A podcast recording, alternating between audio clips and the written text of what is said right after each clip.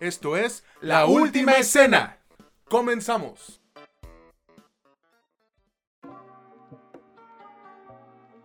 Hola, ¿qué tal amigos, amigas o como ustedes gusten identificarse? Bienvenidos al segundo episodio de la cuarta temporada de este que es su podcast favorito sobre cine y series, La Última Escena, en donde ya saben que no es lo que te cuentan, sino cómo te lo cuentan. Los saluda una vez más César Granados y ya saben que del otro lado del micrófono está mi buen amigo, gran amigo, Mitch Moreno. ¿Cómo estás, amigo? Muy bien, César, pues ya sabes, aquí listos para hablar de estas cosas que tanto disfrutamos y a las que de pronto le encontramos un poco un poco más de cariño como me pasó esta semana con uno de los productos que, que vi. ¿Tú cómo estás? Qué bueno, güey. Yo me encuentro emocionado porque ya salieron las nominaciones para los Oscars de este año y la neta, güey, es que sin miedo a equivocarme, se ve interesante. Siento que se va a poner chido el evento y pues obviamente va a generar inconformidades y lloros por algunas personas, ¿no? Bueno, eso es lo de siempre, mucho de esto es porque se desconoce se desconocen un montón de procesos sobre la votación, la cantidad de miembros, por qué se deciden algunas cosas,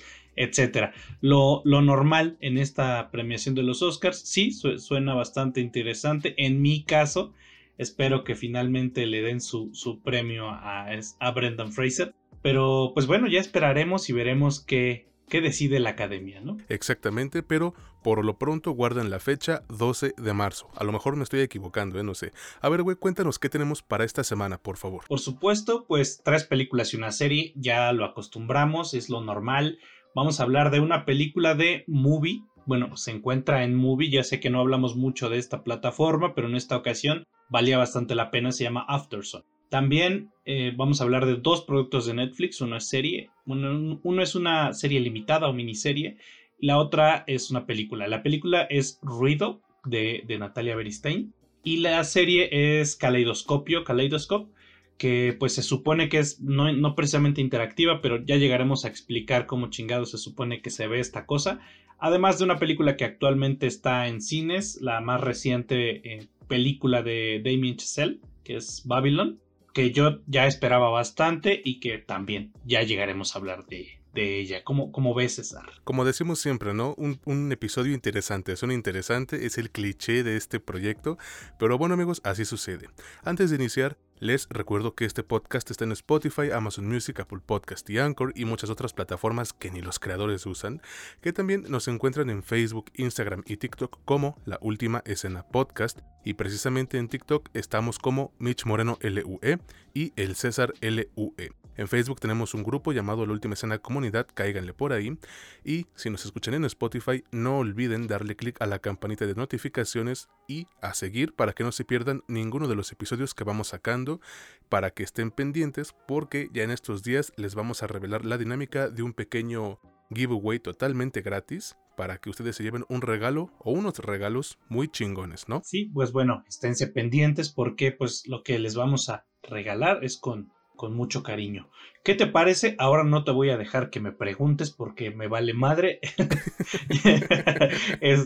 ¿Qué te parece si empezamos? Bueno, no, ¿qué te parece? Vamos a empezar con Afterson porque, pues porque sí, ¿no? Porque te vale madre. Está perfecto. Exactamente. me parece bien, güey. Y es que era difícil porque todas son, son grandes productos.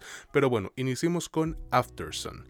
Esta es una película que había llegado a un par de cines el año pasado y que de hecho nos pidieron reseñarla, pero nos esperamos a que llegara a la plataforma forma de movie este mes.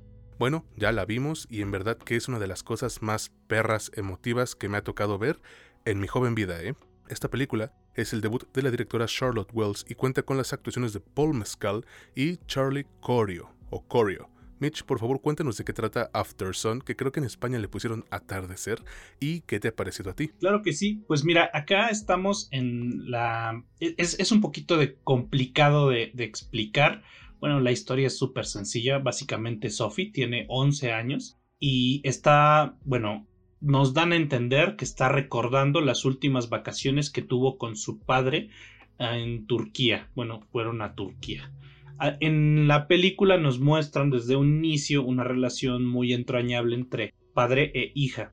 Al parecer, muchos años después, o eso es lo que se supone que debes de entender porque de pronto está medio raro de entender, ella lo está recordando. y básicamente eso es toda la historia. Unas vacaciones en Turquía a través de los ojos, bueno, sí, a través de la memoria de alguien que pues vivió esto y que está tratando de recordar a su padre porque tal vez en el presente las cosas son un poco distintas. ¿Qué me ha parecido la película? Pues me ha gustado muchísimo, sobre todo la propuesta, la propuesta estética y narrativa de la misma. Es muy complicado. Ustedes, para tratar de, de entender qué es lo que yo entiendo por complicado en esta producción, primero les voy a tratar de hacer un pequeño ejercicio de pensamiento todos tenemos en la cabeza, bueno, espero que todos tengamos en la cabeza algún recuerdo grato de nuestros padres o de nuestros abuelos, de nuestros tíos, de nuestra familia en general sobre algunas vacaciones, una fiesta, no sé, unos 15 años, una boda, lo que sea.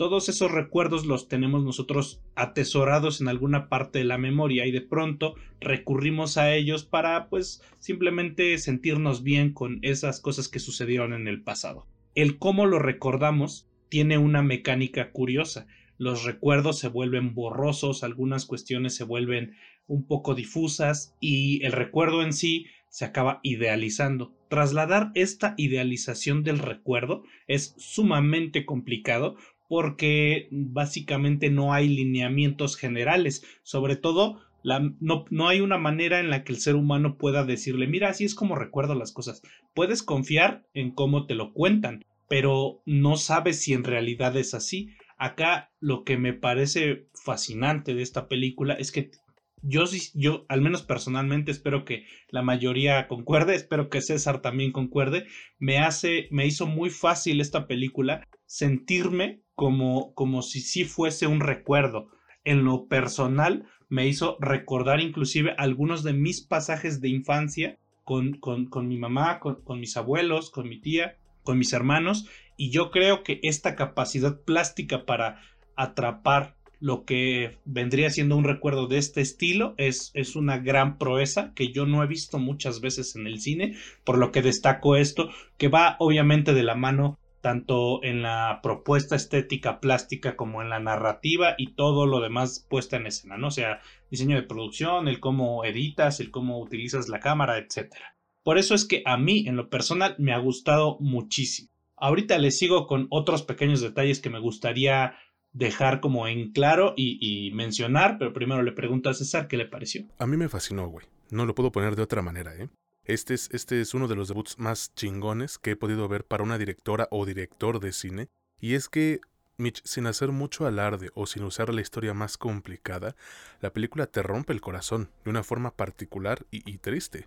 Te diría que no es un relato profundo, pero sí lo es, güey, sobre todo en el aspecto sentimental. Y es ahí donde se aprovecha de, uno, de nosotros como audiencia, para no soltarnos durante la hora con 41 minutos que dura, que tampoco es eh, muy larga realmente.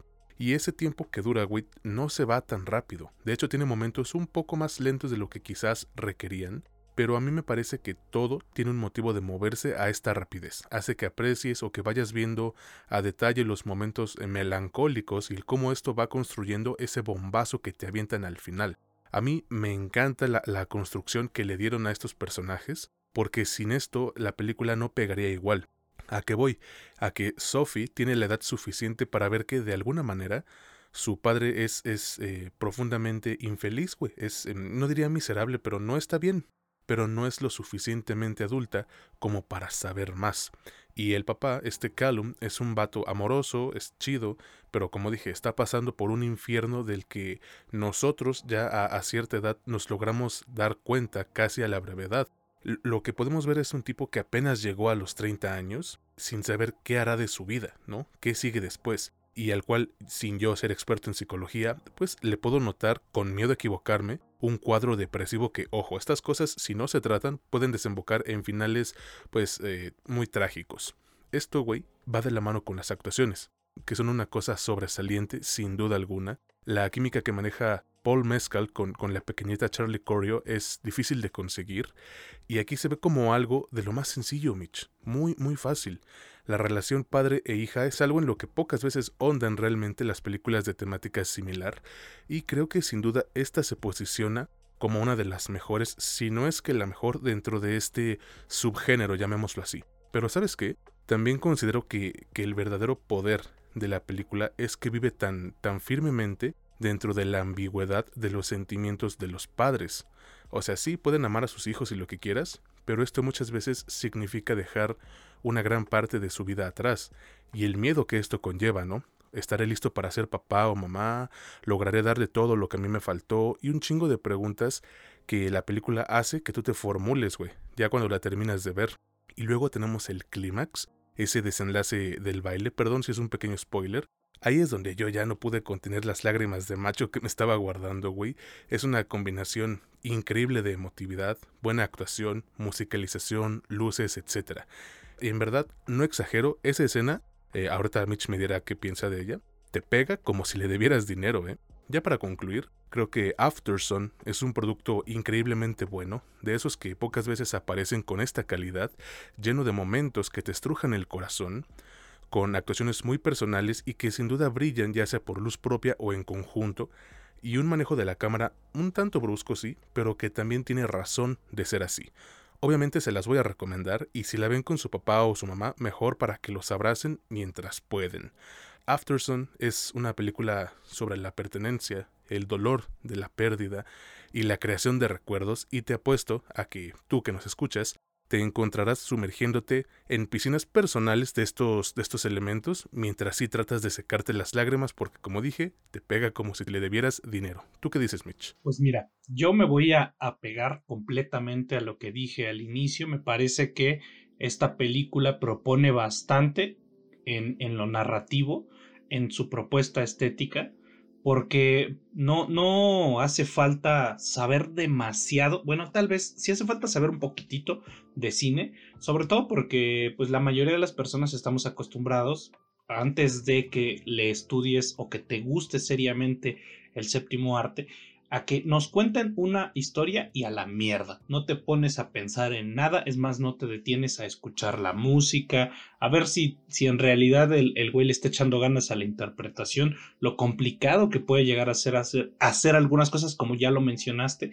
Y toda esta cuestión se necesita para medio juzgar el qué nos están poniendo aquí. Y tú dices, bueno, es que, ¿qué mamada es esta? ¿No? O sea, son parecen unas pinches grabaciones de, de un, que están en un VHS de una pinche cámara de estas portátiles, de una Handycam Sony de 1994. Pero detrás de eso hay por supuesto un montón de producción para que tú lo sientas genuinamente como un recuerdo. Ahora, otra cosa que yo rescato y que me gustaría mencionar es más o menos algo de lo que, de lo que tú hablaste para mí es hay un momento y yo creo que aquí Sophie está en ese momento, tal vez inclusive no sé si la directora o quien escribió o, quien colaboró en, esta producción y le dio ese enfoque, o tal vez soy yo como espectador. Hay un momento en el que yo creo que Sophie hace una introspección que entre más viejo te haces, cada vez más frecuentes son estas introspecciones. Y es el de dónde vengo, ese lugar del que vengo me trajo a donde estoy. Y ese lugar del que vengo a veces lo siento ajeno hay algunos lugares seguros a los que me gusta ir y visitarlos porque, porque son lugares seguros y bonitos. Esta dualidad que, que sí es cierto, se empieza a notar y se empieza a desdibujar hacia ese clímax con esa escena que, pues si estás demasiado metido en la historia, por supuesto que es bastante emotiva. En mi caso particular, no empataba demasiado la historia con cosas que yo pudiese sentir por lo que para mí no, no fue tan potente, pero reconozco que, que, tiene suficiente potencia para llegarle a más de uno. Cuando se empieza a desdibujar esta historia, cuando se empiezan, te empiezan a, a sugerir de manera bastante sutil que la cosa es que está recordando algo porque el presente está muy culero o porque hay algo culero en el presente. ¿Cómo, decirlo, güey? Es como trasladar el cómo funciona la memoria de una persona cuando estás nostálgico, melancólico. Yo creo que la mejor manera de describir esta película, con esto cerraría, es melancólica. A pesar de que, como dices, tiene sus pasajes luminosos, sus cosas graciosas, inclusive, o sea, simpáticas. Hay, hay veces que se siente hasta como un coming of age, varias cosas como distintas. En ningún momento deja de sentirse suficientemente nostálgica y melancólica como para que digas, no, pues yo creo que esto va a acabar mal, o sea, mejor me voy preparando porque algo me dice que esto no acaba bien.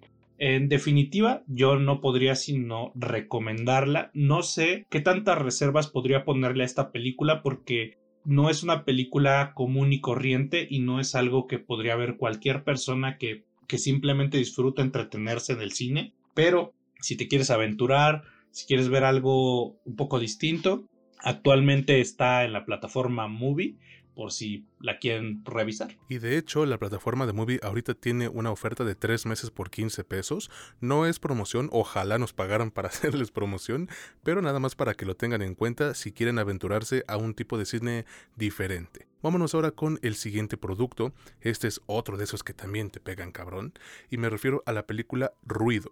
Este es un trabajo que llega a la plataforma de Netflix y que desde ahorita les diría que deben ver porque pues a muchísima gente le abrirá los ojos con respecto a una realidad terrible que se vive día con día en nuestro querido México. Natalia Beristain es la directora de este trabajo de ruido, protagonizado por Julieta Egurrola, Teresa Ruiz, Arturo Beristain y muchas más personas. Mitch, por favor, cuéntanos de qué va Ruido y qué te ha parecido a ti esta película. Por supuesto que sí. Pues mira, acá nos cuentan la historia de Julia, que está buscando a su hija, o bueno, ya lleva unos meses buscando a su hija desaparecida, Ger. Es una madre o es una de tantas madres que hay acá en este país, tantas madres, padres, hermanos, primos, abuelos que están buscando a sus familiares desaparecidos. Básicamente, eh, esto, esto es todo. Ella está desesperada, obviamente pasa por un duelo que no es un duelo, y nos muestran tanto ese proceso de duelo como las cosas que está tratando de hacer para intentar dar finalmente con su hija, ya sea que esté con vida o, no. La cosa aquí es que no es tanto el justamente qué nos van a contar. Aquí sí es tal cual dice nuestro nuestro eslogan, ¿no? No es lo que te cuentan, sino cómo te lo cuentan. Y aquí la directora hace uso de una de las cosas menos ortodoxas en el cine para presentarnos una realidad cruda, desconcertante y horrorosa, güey, que nosotros los mexicanos, tristemente, y eso es algo que yo puse en mi perfil, hemos normalizado. Sé que aquí necesito una gran explicación porque suena como a que me valiera madre la problemática, pero es que hemos normalizado el maltrato, el acoso, el feminicidio, las desapariciones y los asesinatos, güey. Y suena horrible, güey, porque lo es. No es posible que sucedan este tipo de cosas todos los días y que simplemente nos lo pasen en las noticias y digamos, ah, bueno, pues es una más, es uno más. Ni pedo, ¿no? O sea, ya van como 150 mil, 200 mil, no sé cuántos cabrones se han muerto y desaparecido desde hace un montón de tiempo a manos del crimen organizado acá acá en México. Qué cosa, eh, güey. Es, es, es, no sé, güey, es una cosa horrible, pero como todas las cosas, la gente se acaba acostumbrando. No es que quieran, no es que lo minimicen, pero así es la sociedad, ¿no? Si, si algo te preocupa demasiado tiempo, te acaba, te acaba minando tu propia vida. Entonces, por un mero acto de supervivencia emocional, decides normalizarlo. Por lo que es bueno que este tipo de productos nos pongan en frente una realidad que jamás debemos de olvidar, que debemos de tener presente, que debemos de hacer, como dice el, título, ruido sobre, sobre lo que sucede en el país. Así que la técnica aquí, la, la propuesta estética es totalmente distinta, güey. Se acerca más al documental, nos hace sentir como si estuviésemos en un documental para tal vez sacrificar mucho en lo, en lo cinematográfico, en, en, todo lo que son los valores de producción pero se enfoca en, digamos, la esencia cruda de la narrativa del guion y ahí es donde está su verdadera fuerza.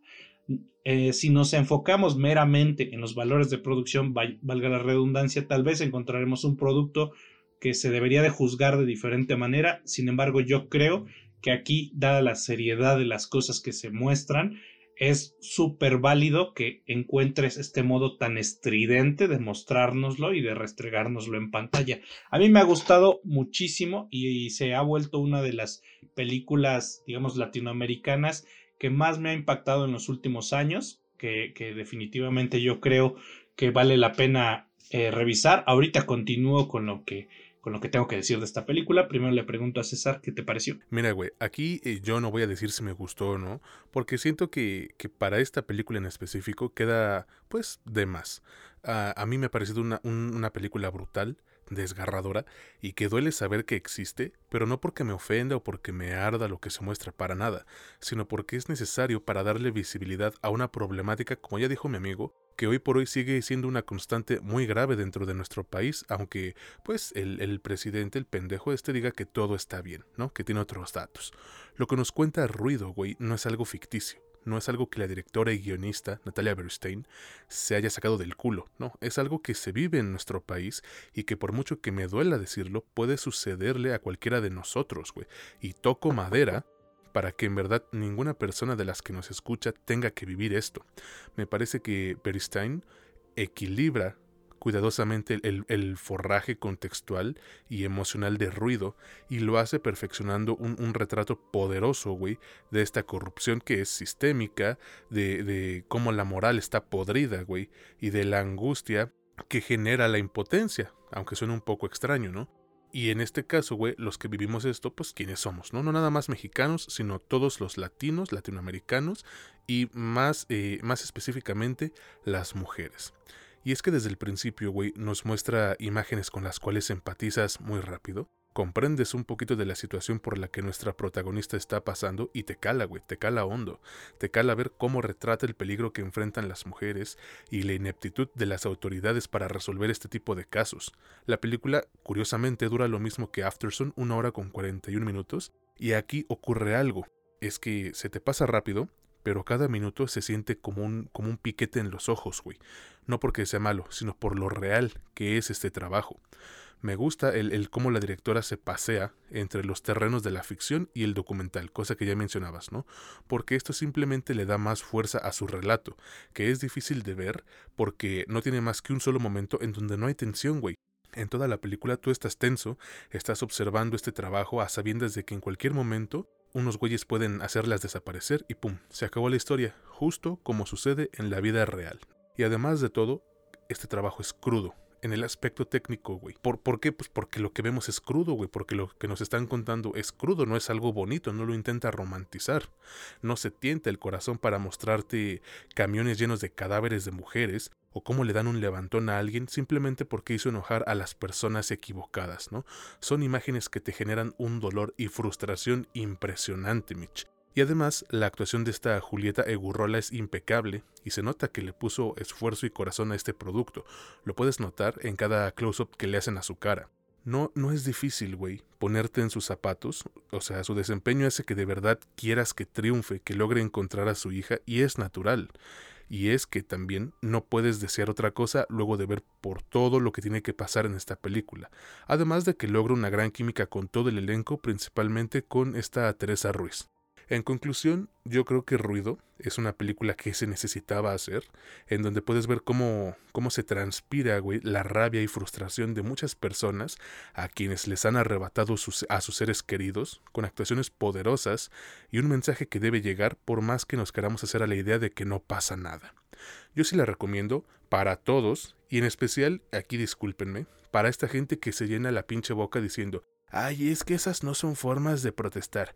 Ay, que pinches feminazis. Ay, que pinches alborotadoras. Véanla para que puedan salir un ratito de su burbuja y comprendan, aunque sea un poquito, de lo que ocurre día con día en nuestro país. Discúlpenme si sueno molesto, pero es algo que se tenía que decir. ¿O tú qué piensas, Mitch? Fíjate que, que yo creo que aquí hace falta hacer una, una pequeña precisión. Por supuesto que hay muchas cosas que se pueden seguir diciendo de la película. Ya hemos dicho la mayoría, pero yo creo que el gran valor que tiene, que tiene esto es justamente mostrar una de las, de las cuestiones que tiene una sociedad para, para mostrar sus, sus problemáticas o su, su, manera de intentar acceder a algo que pues, se conoce como bienes de club.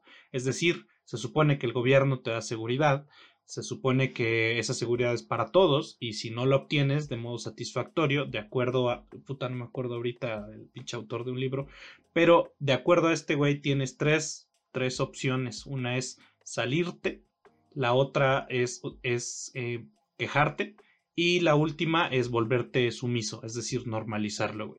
Eh, las tres son pues respuestas no válidas, pero como comunes. Y acá se hace mucho, aquí en México principalmente, se hace mucha burla de la segunda opción, güey, que es la queja. El, el, voice, el libro se llama Exit, Voice and Loyalty. Así lo pueden buscar. La verdad no recuerdo el, el, autor porque ya tiene como dos años que lo leí. No me acuerdo cuándo lo leí, pero me acuerdo mucho del título. Y aquí este, esta onda del el voice eh, lo hacemos muy poco, güey. No sé a qué se deba aquí en México que seamos muy sumisos o que la mayoría cabe en, una de esas. El exit es cómo te sales de eso, pues contrata seguridad privada o te vas del país, no hay de otra. Y el loyalty, la gente acaba o, o, simplemente callándose, aguantando vara, o volviéndose sumiso, como sucede ahora con la gente que, que pues simplemente se decide a lamerle los pies a un gobierno en particular porque pues le parece que esa es la manera de acceder a algunas cosas. Esta película pone en el reflector un, esto que tú mencionas, güey, esta, esta cuestión que a veces es, es motivo de burla, la protesta, la queja. Y yo simplemente con esto cierro. Evidentemente la recomiendo, no es que vaya yo a, a decir de pronto, no, pero me la reservas, no, no, la chingada. Si es mexicano, principalmente centroamericano y mexicano, porque pues ahí los, los, los, este, los compas centroamericanos, la verdad es que también sufren muchas desapariciones aquí en México, porque pues así son las cosas, o sea, esto, este, este país es un mierdero. Pero si, si eres de estos lugares, en definitiva es algo que debes de ver, es algo que, digamos, eh, pone sal en una herida que debería tener sal de manera permanente. Yo aquí lo, último que, que, me gustaría decir es, pues vaya, si a ustedes, si a, si a alguno de ustedes esperemos que nunca pase, pero si a alguno de nosotros nos pasara algo parecido, lo más probable es que quisiéramos quemarlo todo.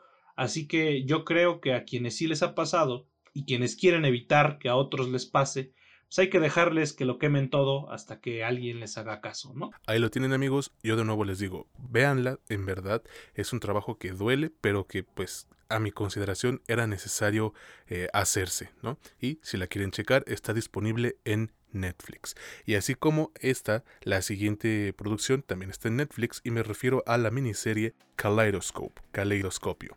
Esta es, otra vez, una miniserie que llegó a principios de mes por parte de la plataforma roja y que sin ser la cosa más fantástica o maravillosa de, pues obviamente, Netflix, yo la considero un gran acierto y he disfrutado sus ocho episodios de principio a fin. Hermano, por favor, cuéntanos de qué trata Caleidoscopio, esta miniserie, y qué te ha parecido a ti. Por supuesto que sí. Pues mira, acá es aquí sí es complicado porque se supone que la propuesta de Netflix es que esta serie la puedas ver en el orden que se te antoje a cada usuario se le, cuando la pones, te da de manera aleatoria los, los episodios. Por ahí han documentado que los últimos tres, casi siempre, el noventa y tantos por ciento de las ocasiones, aparecen en el mismo orden. Pero no necesariamente es así. Igual, el primero regularmente es el primero, pero tampoco, no siempre es así. Por lo que sí es complicado explicar de qué se trata propiamente sin que suene a que les estoy diciendo el, episodio 7 y ustedes lo vieron como el 1 o, viceversa, ¿no? Así que lo único que les voy a decir es que acá nuestro protagonista es Ray Vernon o Leo Pap, que está planificando hacer robar, hacer, hacer un, no sé cómo, dar un golpe en un pinche banco, en, una bóveda, exacto, un atraco y ya, eso es todo. Tiene, un, e, tiene que juntar un equipo, tiene que planificar y tiene que llegar a buen puerto su pinche atraco. Así que con esto se puede decir básicamente todo. Bueno, no todo, hay un chingo de detalles más. Pero si no, pues la neta es que no sé cómo contarlo. ¿Qué me ha parecido? A mí me ha divertido bastante. Yo creo que no pretende más. No, no busca los premios semi, no, no busca ser profunda ni dejarte una super lección como todas las lecciones también dependen del espectador, por lo que seguramente yo algo aprendí de esa madre, pero no me interesaba tanto, me interesaba el, el ver cómo me presentaban esta propuesta eh, televisiva. Me, me, gustó, me entretuvo, me divirtió en algunos momentos, algunos me cayeron gordos como debe de ser, o sea, como se pretende en los personajes, otros me caen bien, el villano te cae mal desde el inicio, desde que lo conoces, es un buen cast justamente por esto, pero no pretende tanto, no, no, no busca la, la, magnitud de, no sé, algo como como Game of Thrones o, mucho menos. De pronto se siente un poquito como esta cosa de la casa de papel, pero también de pronto se siente muy distinta y esto es bastante mm, refrescante, es, bastante fresco, güey. No hay otra manera de decirlo.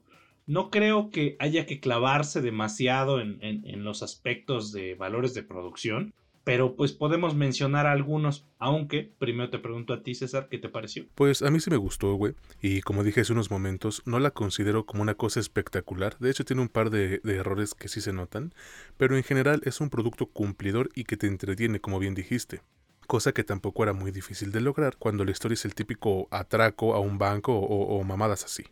Y es que ese es un manual muy sencillo de seguir, güey. Tienes al protagonista que ya roba desde antes, lo pones en la cárcel y se escapa o queda libre, junta a su equipo de locos y pues cada uno tiene su aportación al plan, las cosas no salen muy bien, pero al final todo se resuelve. Y esta serie hace todo lo que les acabo de mencionar, excepto quizás por la parte final. Se dieron cuenta de que sería demasiado cliché hacer este tipo de conclusión, y si bien el cierre tiene algunos cabos sueltos, no es el típico y vivieron felices para siempre se fueron por otra ruta un poco más tristona y, quizás oscura, que yo agradezco, porque de lo contrario hubiese sido lo mismo que otras 30 películas, nada más que en formato de serie.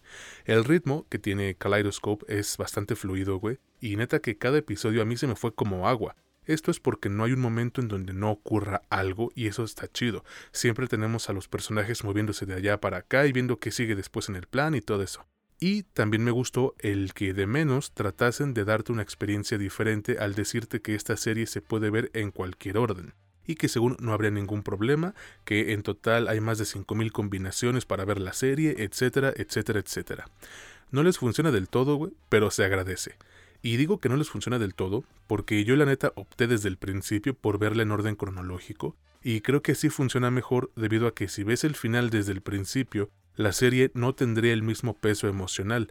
Yo considero que hay ciertas reglas a la hora de establecer la narrativa y si en el primer episodio ves que a lo mejor un protagonista se muere, pues ya no se siente igual el producto. Ahora, pasando a las actuaciones, creo que la serie le pertenece totalmente a este Giancarlo Esposito, y creo que muchos van a estar de acuerdo con, con, esto. El vato es buen actor, más que buen actor, y aquí por fin deja de estar encasillado en ese papel de, de empresario carismático, pero pues sádico. Aunque también debo destacar el, trabajo de este Jay Courtney, porque, ay, hijo de su puta madre, güey, qué mal te cae su personaje desde el principio. O sea, sale desde el segundo episodio, creo, o el primero, y yo ya quería que, que llegara alguien a ponerle un pinche pisotón en la cabeza, güey. Pinche vato odioso, verguero, tonto, ramero, un fifas, ¿no? En todo sentido. Y creo que en eso no hubiese sido posible sin una buena actuación. Entonces, aplausos para este cabrón. Ya para concluir, porque la serie al menos para mí no da para tanto, eh, les digo que es, un trabajo bastante divertido desde que inicia hasta que acaba, con personajes carismáticos pero que no considero memorables, que saben utilizar muy bien la paleta de colores dependiendo el título del episodio, dígase rojo, verde, amarillo, etc. Y con un final no muy ambiguo, pero que igual te deja con ganas de más, al menos así me ocurrió a mí. Sí la recomiendo, es una gran opción para este fin de semana, y quién sabe, Mitch, está catalogada como miniserie, pero ya hemos visto que con un poco de éxito esto puede cambiar, ¿no? Pues ha tenido su buen nivel de éxito, tiene suficiente aceptación, está entre lo más visto desde que se estrenó y hasta la fecha, por lo que pues no me sorprendería que por ahí hicieran algo parecido, pero pues puede que con otros actores. Yo aquí también me gustaría resaltar la, actuación de Paz Vega, me, me gustó mucho su interpretación, es un personaje que digamos, está, es, es redondo, de principio a fin, está bien escrito, bien desarrollado y bien interpretado. Por supuesto, lo que dices tú es pues totalmente cierto. Esposito eh, se lleva toda la serie, aunque de pronto se extrañaba un poquito este papel que también se empezaba a sentir como que estaba actuando de él mismo y pensabas que era un pinche viejo ramero, ¿no? Así, pinche viejo culero en todos lados. Y acá no, sí se siente totalmente distinto, que es la intención. Em, yo también creo que no vale tanto la pena meterte en estos detalles. Es cierto, sí, yo también lo llegué a pensar, la estructura de la serie podría sufrir algunos cambios importantes si, de pronto el final te aparece al principio o algo así. Aunque en mi caso yo sí dejé que tal cual me la dieron, así la pinches vi y yo vi el final como en el episodio 6. Y no me desagradó del todo, güey, porque me hizo pensar, ok, así acaba esto.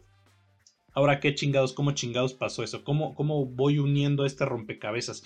Tal vez por eso, bueno, más bien, yo creo que de ahí viene el nombre de, de la serie, esta combinación de colores que tú mismo le vas, tú, mismo le vas em, dando forma, como si fuese también un rompecabezas, y eso es parte de la emoción tanto de un robo, tanto de un atraco, bueno, no sé, yo nunca he hecho un atraco, pero me imagino que así es, después de ver tanto cine de atracos, pues algo se queda, ¿no? Es la emoción tanto del atraco como de ver el cine y, e ir descubriendo lo que es la trama, el cómo jalamos la trama. Aquí yo pienso que la historia puede, su, puede sufrir un poquito si te cambian el orden, pero la trama no sufre mucho.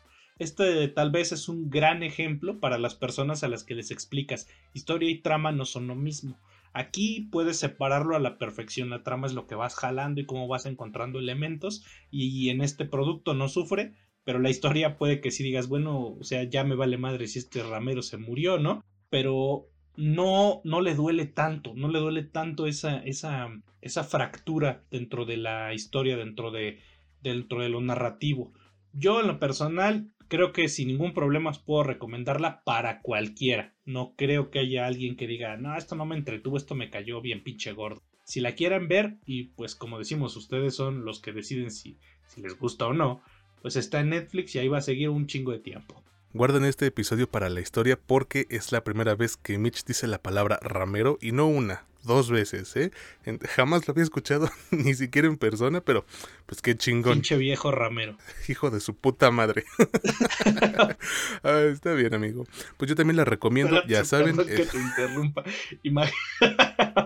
Imagínate, güey, que, que, es un personaje así bien culero, sí, o sea, un pinche viejo ramero y, que de pero es un extra, o sea, no es un principal y que de pronto sale en los, en los créditos y ves que al final siempre ponen así como taquero, este, policía, o sea, los extras no les ponen nombres, ¿no? Imagínate que dijera ahí, pinche viejo ramero número uno.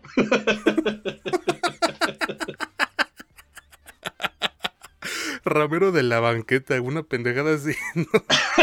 Ramero uno y Ramero dos, porque eran dos. Ay, hubiera estado bien chingón. Pero bueno, amigos, ya lo escucharon. Esta serie Kaleidoscope la pueden encontrar en Netflix a partir de ya. Vámonos ahora con el siguiente producto a reseñar, ya para ir terminando este episodio. Pero antes, Mitch, por favor, recuérdale a nuestra audiencia y a los que apenas nos descubren em, en dónde pueden encontrar este podcast y obviamente las redes sociales. Claro que sí, pues nos pueden encontrar en Spotify, en Amazon Music, en Apple Podcast y en Anchor. En Facebook e Instagram nos encuentran como La Última Escena Podcast. Ah, no, también en TikTok nos encuentran como La Última Escena Podcast. A César y a mí nos encuentran como Mitch Moreno LUE y a César como El César LUE. Tenemos un grupo en Facebook que se llama La Última Escena, entre paréntesis comunidad. Si nos escuchan en Spotify, no olviden activar la campanita de notificaciones para que no se pierdan ninguno de los episodios que vamos subiendo semana con semana. Y para que se pongan chingones porque ya ahí vienen los regalitos para ustedes. Ahora sí, pasemos al siguiente producto, sin mucho preámbulo, porque este es algo de lo que ya, quería hablar, y me refiero a la película Babylon. Este es uno de los estrenos que yo más esperaba para el 2023, aunque en Estados Unidos salió meses antes, y la neta es que no me parece una película perfecta, güey, pero sí es mucho mejor de lo que muchos críticos piensan y dicen ahorita. Babylon es dirigida por Damien Chazelle y estelarizada por Diego Calva, Margot Robbie, Brad Pitt, Lee Jun Lee, Jovan Adepo, Gene Smart, PJ Byrne, Toby Maguire Jeffrey Garlin y muchos otros más. Hermano, por favor, cuéntanos de qué trata Babylon y qué te pareció de ti la nueva película de Damien Chazelle. Por supuesto, pues mira, acá nuestro protagonista de pronto se siente como que no es el protagonista, pero sí lo es. Es un mexicano que básicamente persigue el sueño hollywoodense cuando ese sueño ni siquiera era un sueño, e, es más era como el esbozo de un sueño. Estamos en los años 20 en lo que pues después se convertiría en esta industria monstruosa que hoy conocemos como Hollywood. Nuestros coprotagonistas son Margot Robbie, como ya, ya dijiste, y Brad Pitt. Son los que importan. Los demás que se vayan a la chingada, porque estos güeyes son los que importan. El, este güey, persiguiendo su sueño, al principio simplemente es un pinche ayudante eh, está trabajando para uno de los ejecutivos de esta empresa que se llama Kinoscope y que son productores de cine. La primera escena nos muestra una pinche bacanal de desmadre, de, justamente es de uno de los ejecutivos en la mansión de uno de los ejecutivos de Kinoscope. Ahí es donde se conoce, donde se conocen él y es a Margot Robbie, con quien lleva una relación, bueno, acaba llevando una relación media extraña y difícil de, de escribir. Y pues después pasan un chingo de cosas, van desarrollando cada uno por su lado sus propias carreras. Brad Pitt está ahí como, bueno, habría que explicar un poquito. Aquí es todo luce como si fuese una especie de manera de contarnos el camino del guerrero, donde el guerrero es Manny, Manuel Torres, y el vigilante, el güey que le da acceso a todas las cosas, es Brad Pitt. Por lo que de pronto se enfocan un poquito en este personaje que es Brad Pitt, pero en general se trata de cómo va nadando en esta en este mar de cosas, este Manny, o bueno, así, así le gusta que le digan, y cómo se encuentra con problemáticas y pendejadas y básicamente de esto se trata la pinche película, cómo se vuelve famoso, bueno, más bien no, cómo logra mm, un cierto grado de éxito, cómo logra un cierto grado de éxito Margot Robbie y cómo va decayendo Brad Pitt. Más o menos de esto se trata. ¿Qué me ha parecido? Aquí hace mucho que no decía esto, pero aquí creo que tengo dos o hasta inclusive tres opiniones me parece que el primer acto es fabuloso, güey. Es desconcertante en el buen sentido. O sea, es, es emocionante, como subimos en un meme. O sea, es pelos, marihuaniza, degenere, muerte, todo, todo esas cosas divertidas aparecen muy bien ordenadas. La sonorización es impecable, la presentación de los personajes también, sus motivaciones están en orden.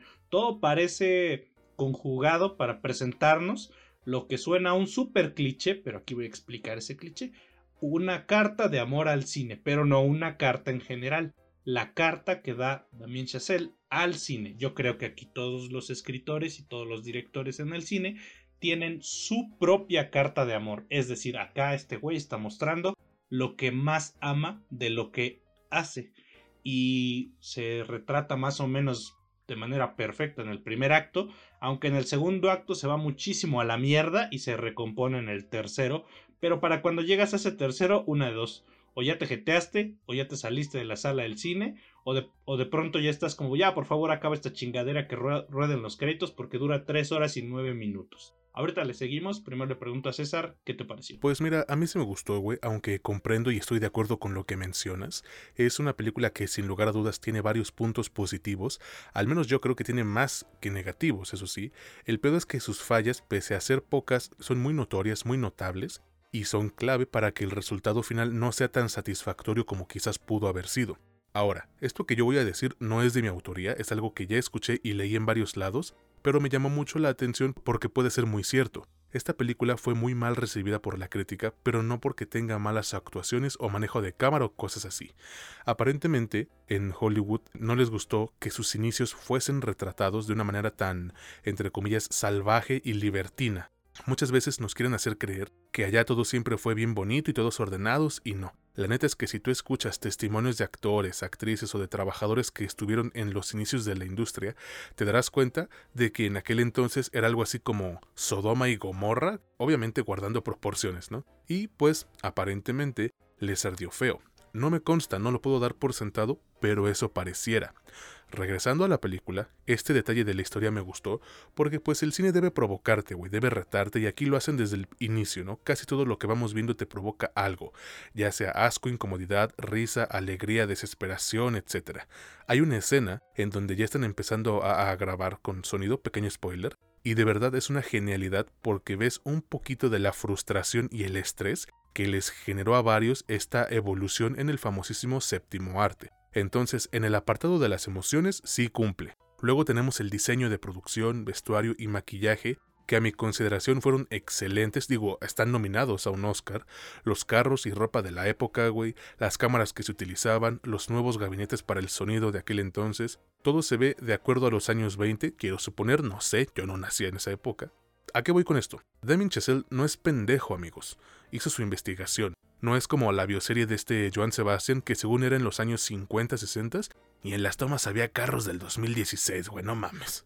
Ahora pasamos a las actuaciones, que si bien a mí no me parecieron la cosa más espectacular, sí son bastante buenas, mucho mejores que el promedio, sobre todo las de Brad Pitt, Margot Robbie y Diego Calva. Estos tres logran mostrarte lo que la industria te puede hacer, al igual que el desgaste físico y mental que les cobró el ascenso y caída a sus personajes. Pero lo mejor de Babylon para mí se encuentra en el score, en su soundtrack, es, es una perra joya. No recuerdo el nombre del compositor, ojalá puedas echarme la mano ahorita que yo termine, pero de verdad que le aplaudo porque su música es electrizante, hace que quieras meterte a la película y bailar y bailar toda la perra noche. Este compa también investigó cómo se hacía la música de las Big Band o el Big Band Jazz y se agradece porque yo ya puse varias canciones de la película en mi playlist de Spotify.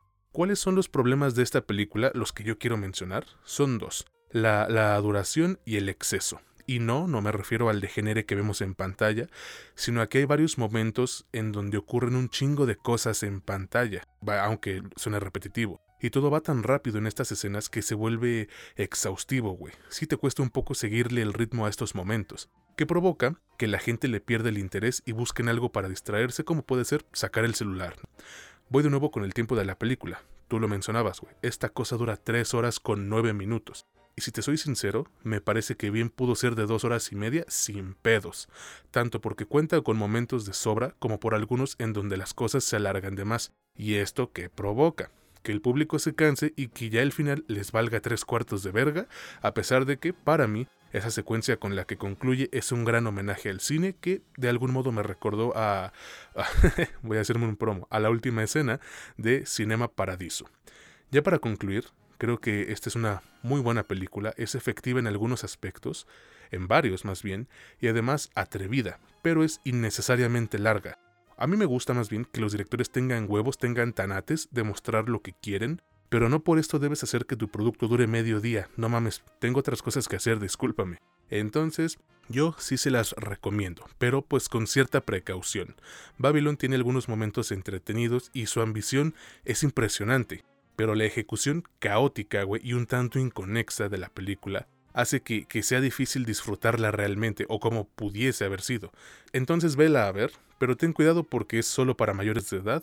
No quieras llevar a tus hijos a ver desnudos y un elefante cagándole encima a un güey. ¿O tú qué dices? Pues mira, yo primero tengo que, contarles que me pidieron mi credencial de lector a mis pinches 36 años. Por lo que pues, no, sé, no sabía si molestarme o darle las gracias al empleado de, de Cinemex. Em, yo aquí creo que hay que resaltar mucho la intención del director. Aquí, como ya les dije, es su carta de amor. Yo me imagino, no me imagino ningún director de este calibre que no le tenga un amor desmedido al séptimo arte, al cine. Si nosotros lo amamos, si nosotros disfrutamos tanto esto, no quiero imaginarme este tipo de personas que dedican su vida entera hacer cosas de buena calidad. No estoy hablando de los güeyes que solo trabajan como directores porque pues es lo que se hace en la familia y solo van y cobran los cheques como la gente que hace cine, no sé, eh, de tipo B o para televisión. No, estamos hablando de esta gente que sí se lo toma en serio. Esta película es su manera de mostrar lo que encuentra bello en el cine, lo que encuentra bello en el origen del cine, además de que por supuesto está mostrando el degenere, la porquería, y la vulgaridad que reinaba en ese tiempo en la industria. Al parecer, la gente olvida que en algún momento es, el cine fue visto como un arte,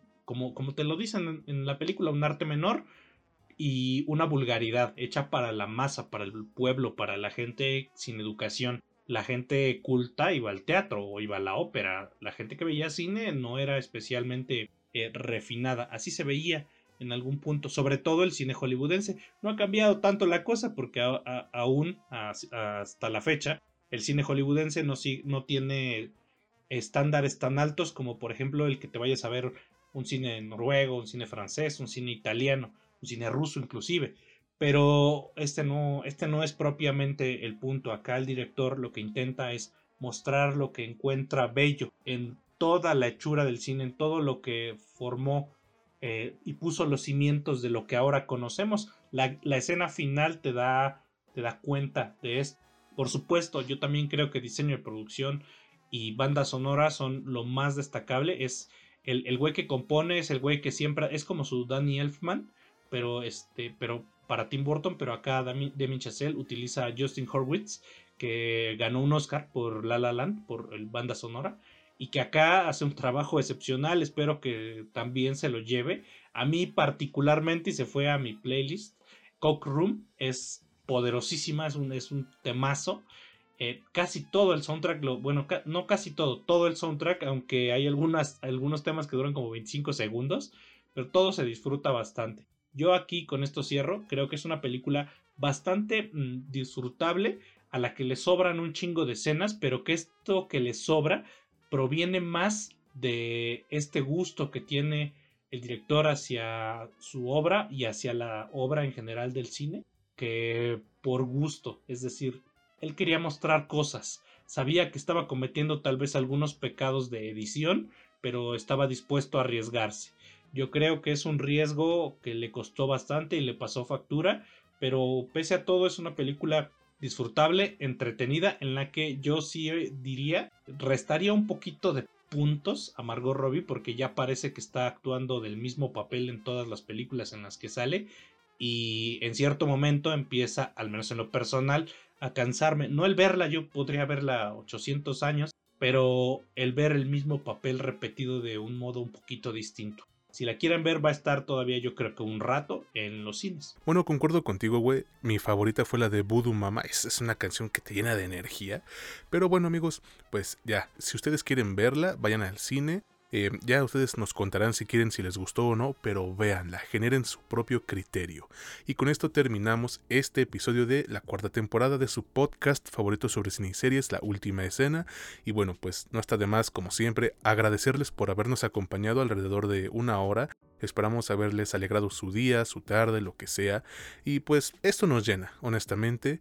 Entonces, por algo vamos a regalarles algunas cosillas que es con mucho cariño y aprecio para todos ustedes, ¿no? Sí, pues mira, empezando esta, temporada que, que sí tenemos bastante más, eh, no sé, bueno, al menos personalmente bastante motivación para hacer las cosas. Es lo que le sumaría también esta última película de la que hablamos, Babylon, me hizo recordar un poco el, el, también el gusto personal que tengo por, por ver cine y por el cine en general. Yo también les agradezco muchísimo el apoyo, espero que lo tengamos durante esta temporada y durante varias más. Totalmente de acuerdo. Y bueno, ya nos vamos. Antes les quiero mandar un saludo especial a nuestra colaboradora Montserrat, que nos apoyó o nos está apoyando con un par de reseñitas que jalaron bastante gente. Entonces, gracias de verdad. Y ahora sí, nos despedimos, no sin antes recordarles que este podcast está en Spotify, Amazon Music, Apple Podcast y Anchor, y muchas otras plataformas, que en Facebook, Instagram y TikTok estamos como La Última Escena Podcast, y que Mitch y yo también estamos en esa plataforma, en esa red social, como Mitch Moreno LUE y el César LUE. Cáiganle a nuestro grupo de Facebook, estamos como La Última Escena Comunidad, y si nos escuchan en Spotify, no olviden darle clic a la campanita de notificaciones y en seguir para que no se pierdan ninguno de los episodios que van a salir este año que se viene chingón. ¿Algo que tú quieras agregar, amigo? No, por el momento eso sería todo. Perfecto, pues ahora sí, nos despedimos, cuídense mucho y esperamos contar con ustedes la siguiente semana en un nuevo episodio de su podcast favorito sobre cine y series, La Última Escena, donde ya saben, no es lo que te cuentan, sino cómo te lo cuentan. Yo soy César Granados y estuve con mi gran amigo Mitch Moreno. Que pasen un excelente día, tarde, noche, hasta la próxima.